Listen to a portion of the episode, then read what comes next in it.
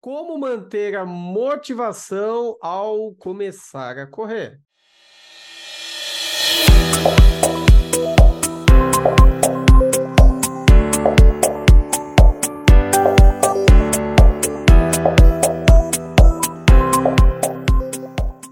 Mais uma planilha de brinde aí.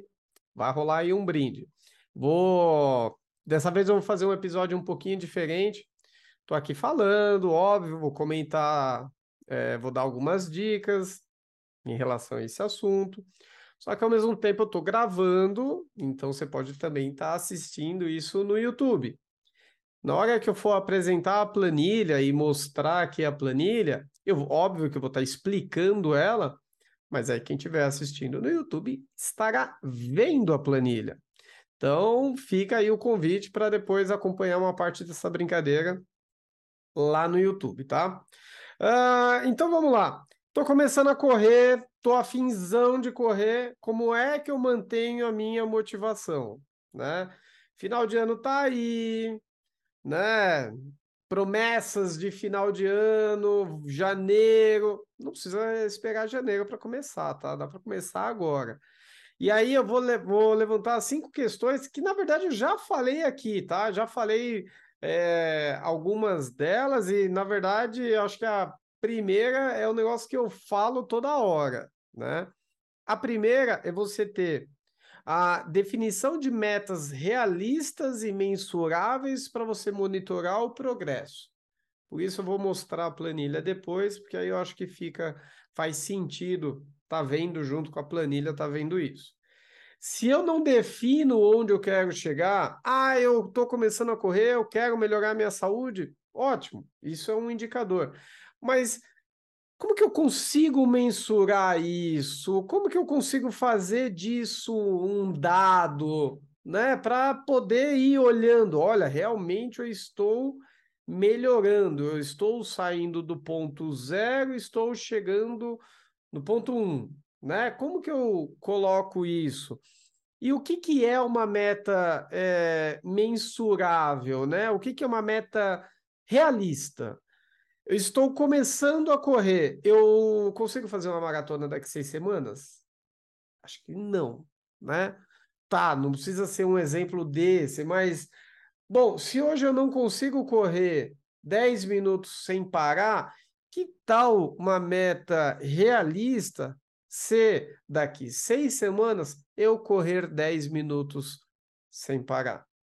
E não precisa ir tão longe, não precisa ser 10 minutos, pode ser 2, 3, 5. Cada pessoa tem um tempo de, de evolução, cada pessoa é, é de um jeito. A gente não, né, não dá para pegar todo mundo e, e definir uma regra só.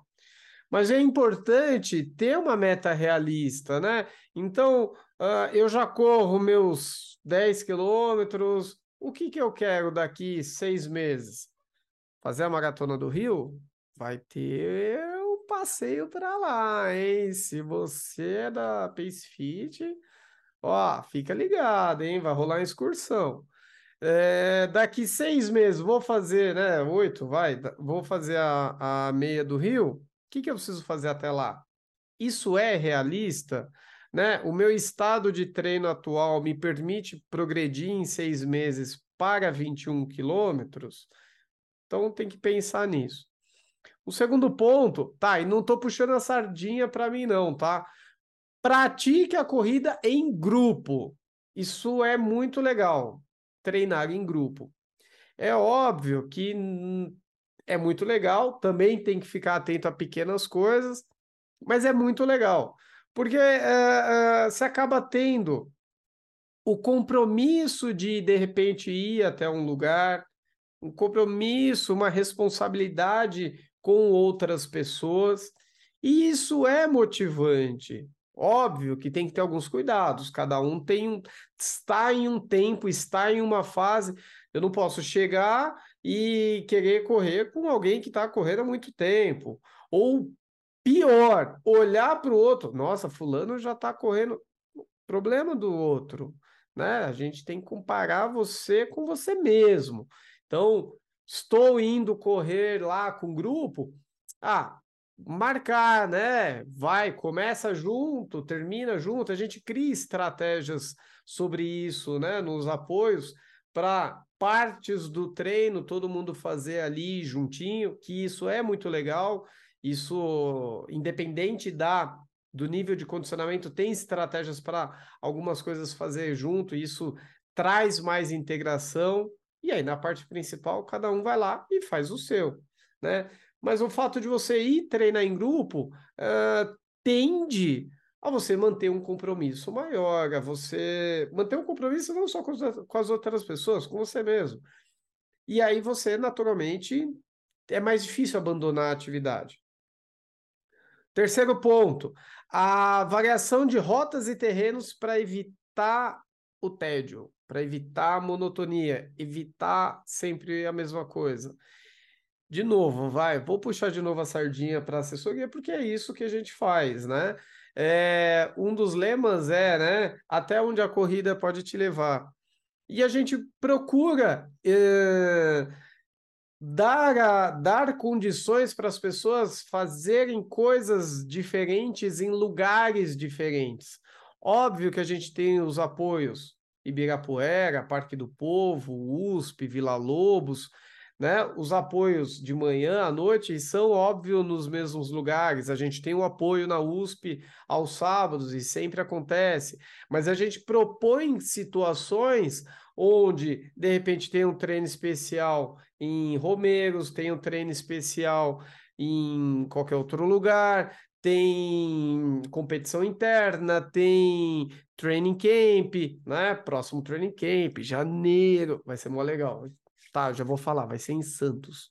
Vai ser muito legal. A gente já fez em Cabreúva, já fez em Atibaia, já fez em, em Dayatuba, né? Então, lugares diferentes, provas em lugares diferentes. Então, é, usar isso ao, a nosso favor para manter a motivação. Pô, você sabe que daqui seis, oito meses você vai correr a meia do Rio, num lugar diferente, uma viagem, um negócio bacana, você se mantém treinando até lá, né? Quarto ponto. Recompensas e incentivos para alcançar marcos importantes no treinamento. Então vamos lá, comecei a correr e a minha proposta é cumprir 100% dos treinos. Me propus a correr três vezes por semana. Então vou correr três vezes por semana. Nas seis primeiras semanas, concluir, puta, vou comprar, sei lá, um relógio, um tênis, uma camiseta nova, um, uma meia nova se dá pequenos presentes, porque isso naturalmente vai ajudar com você se sentir mais motivado a fazer. Não é só um gasto por gastar, né? Mas a, ajuda a você ter pequenas celebrações. E quando a gente fala de celebrações, não precisa ser necessariamente, eu estava isso numa conversa com uma, com uma amiga, é, não precisa ser na parte alimentar. A gente, historicamente, a gente tem a tendência, isso é, somos criados assim. Tudo que é comemoração envolve doce. E aí, quando chega numa certa idade, certa idade, envolve álcool. Não precisa ser sempre. Fiz uma corrida, tomei uma cerveja. Fiz uma corrida, um treino legal, comi uma sobremesa maior. Porque isso, apesar de ser bom, ser válido, né, em alguns momentos, tende a virar uma recorrência, uma comemoração muito grande, tá sempre comemorando desse jeito, e esse tipo de alimentação, ele não vai te favorecer com a atividade fim. Então, está comemorando o que você, imagino eu, quer melhorar, né? Que é a sua saúde, é a sua seu condicionamento ali na corrida, mas está comemorando de uma forma errada, né? E aí isso não vai te ajudar, e aí vai ficar aí é, enxugando gelo e aí fica mais difícil. Então, de repente, pensar em alguma coisa que seja mais saudável, né? Alguma coisa material que não vai interferir assim, aí eu acho que é, que é válido. E aí o último ponto que é fundamental e também ele ajuda, tá? A quebrar um pouco é, a rotina, né? É incorporar o treino de força. Uh, a gente tem uma tendência, ah, estou começando a correr, corre ali três vezes por semana e acha que tá bom. E não tá tão bom assim, porque se você não faz o treino de força, essa conta vem uma hora, né? Porque tá ali batendo impacto, isso não é tão positivo assim, né? É, se você não tem um preparo muscular, essa conta uma hora pode chegar, e aí é um osso que machuca, uma articulação que sobrecarrega, não é que fazendo treinamento de força você nunca vai se machucar, mas as pesquisas mostram que a tendência é que você se machuque menos. Se a tendência é se manter correndo sempre, se machucar menos é, é válido. E você não precisa começar isso logo de cara. Ah, comecei a correr e aí eu vou três dias de corrida, já, pô, já tem que fazer três dias de musculação, já são seis dias, tem sete dias, parece que está fazendo uma obrigação. Não pode ser uma obrigação, não pode ter esse sentimento de obrigação e não precisa ser direto e tudo junto. Começou três vezes na semana, tá correndo, passa seis semanas, oito semanas, aí você começa o fortalecimento, vai ser bom. Vai lá, faz uma forcinha. Não precisa ser duas horas na academia. Não precisa nem ser uma hora na academia, 45 minutos resolve, já é suficiente, já dá para fazer um monte de coisa. Só largar o celular.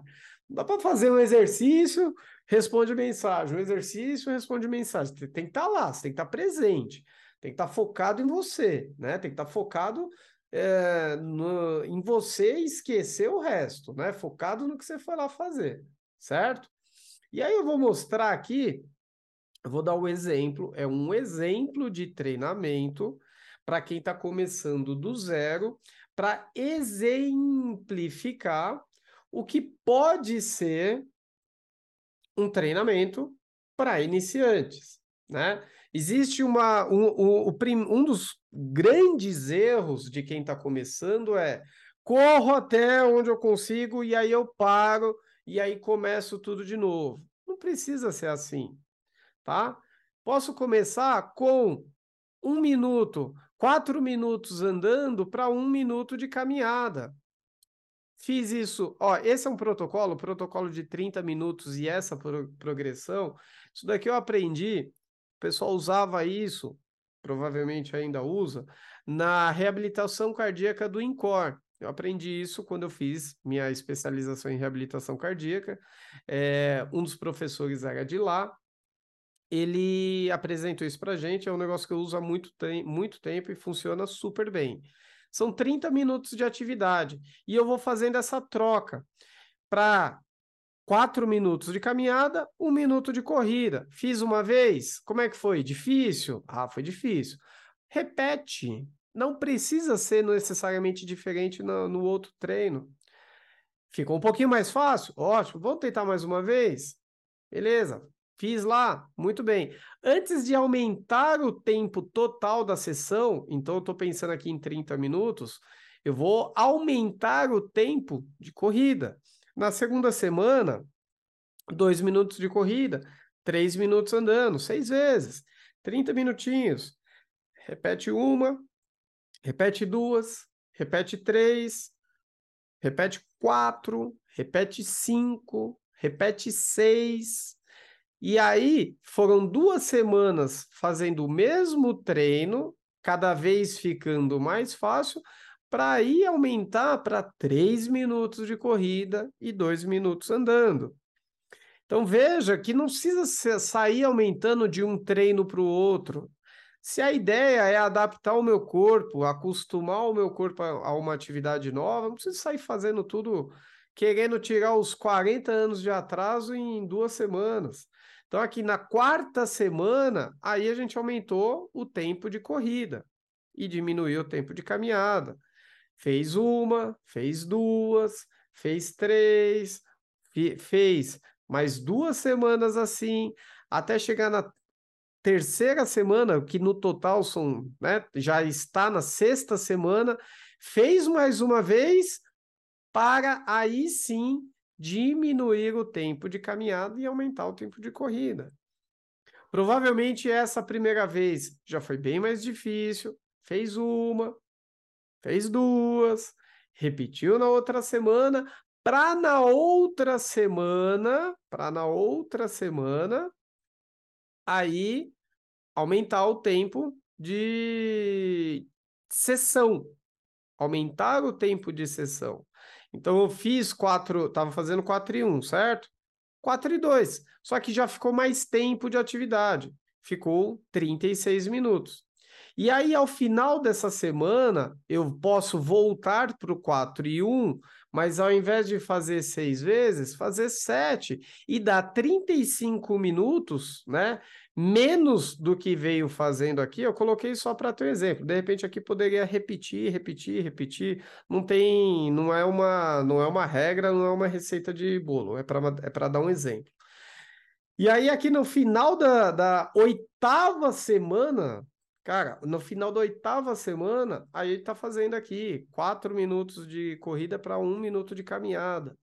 Isso daqui, para quem começou aqui com um e quatro, aqui está invertendo o jogo, quatro e um.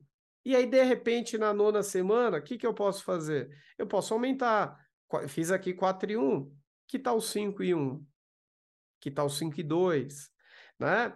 Quando você está começando, esse feedback ele tem que ser muito próximo para a gente poder fazer o ajuste pontual, né? Não, não, não pode ser distante. Acabou o treino, vai lá, coloca um comentário, putz, treino foi legal, não foi, foi difícil, não foi.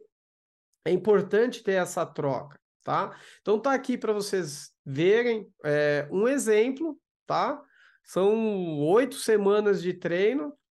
A maioria das pessoas sedentárias, se não tiver com nenhuma dor, não tiver com nada nada muito específico, não tiver nenhuma lesão, a maioria das pessoas consegue cumprir isso aqui, cumprir com o pé nas costas. Tá bom? Então, esse daqui é só um exemplo, tá? Só um exemplo. Tá na dúvida? Me manda mensagem a gente conversa sobre treinamento. Beleza? Espero que tenha feito sentido para vocês. Tá no Spotify? Segue aí o canal, tá no YouTube, clica para se inscrever também. Valeu, fiquem com Deus, um beijo, obrigado, até mais. Tchau.